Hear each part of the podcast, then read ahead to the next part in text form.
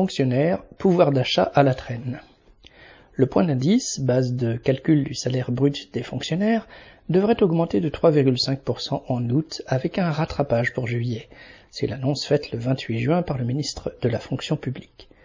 Bloqué depuis 2010 par le gouvernement sous Sarkozy, le point d'indice avait à peine frémi à deux reprises, de 0,6% en 2016 et 2017, ce qui n'avait rien changé à la perte de pouvoir d'achat subie par les 5,7 millions de travailleurs de l'État.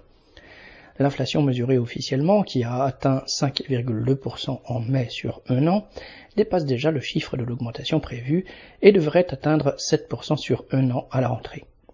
Au total, le taux de l'inflation cumulé depuis 2010 est de 20,4% et le gouffre ainsi creusé dans le pouvoir d'achat peut atteindre plusieurs centaines d'euros par mois.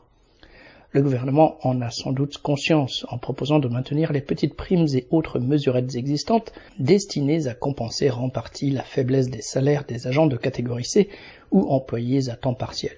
Mais ça ne fera toujours pas le compte. VL